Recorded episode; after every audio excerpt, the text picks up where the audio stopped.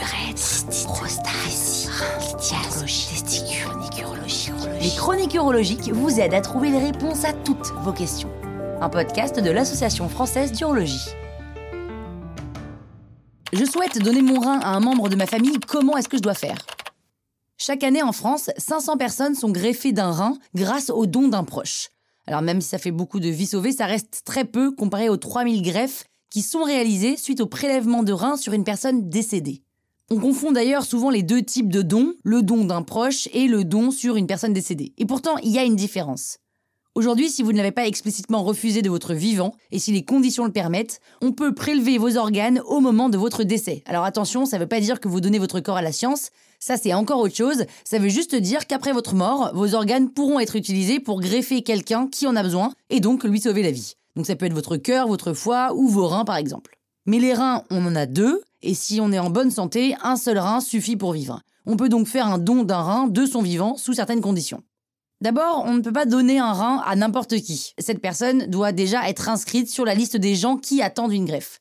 Et puis pour donner un rein, il faut être de la même famille. Ou alors il faut entretenir un lien affectif étroit et stable depuis deux ans avec cette personne. Donc on peut donner un rein à un conjoint, un ami ou même à un collègue.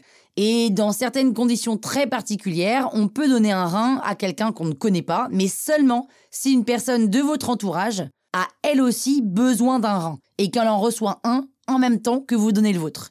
Et ça, ça s'appelle le don croisé. Et c'est une situation plus rare. En règle générale, on ne peut donner de son vivant qu'à quelqu'un qu'on connaît, à savoir un membre de sa famille ou un proche.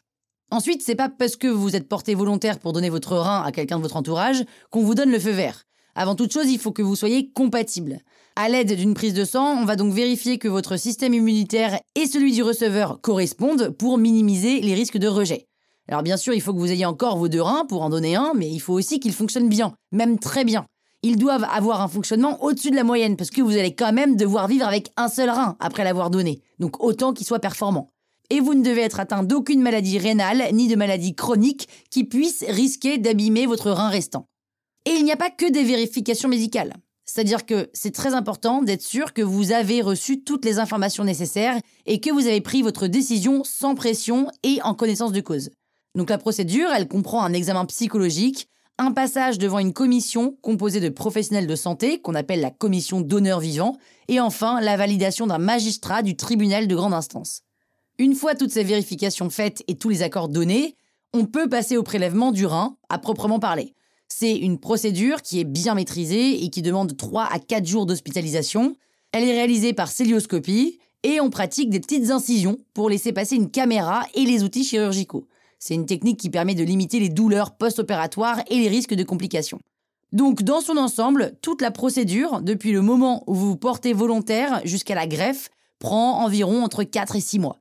Elle est gratuite, puisqu'elle est totalement prise en charge par l'hôpital qui réalise la greffe. Voilà comment vous pouvez donner un rein de votre vivant et faire partie de celles et ceux qui peuvent sauver la vie de quelqu'un. Chaque année, il manque 1000 donneurs vivants ou morts pour pouvoir greffer toutes les personnes en attente. Or, une fois que la personne à qui vous faites un don a reçu votre rein, si tout s'est bien passé, on la retire de la liste des personnes en attente de greffe. Ça permet donc aux autres malades sur la liste de gagner une place et donc d'augmenter leur chance d'être greffées elles aussi. Finalement, en donnant un rein de votre vivant, vous faites une double bonne action pour votre proche et pour un autre malade, et ça, c'est beau. Voilà pourquoi ça vaut le coup de consulter un neurologue régulièrement.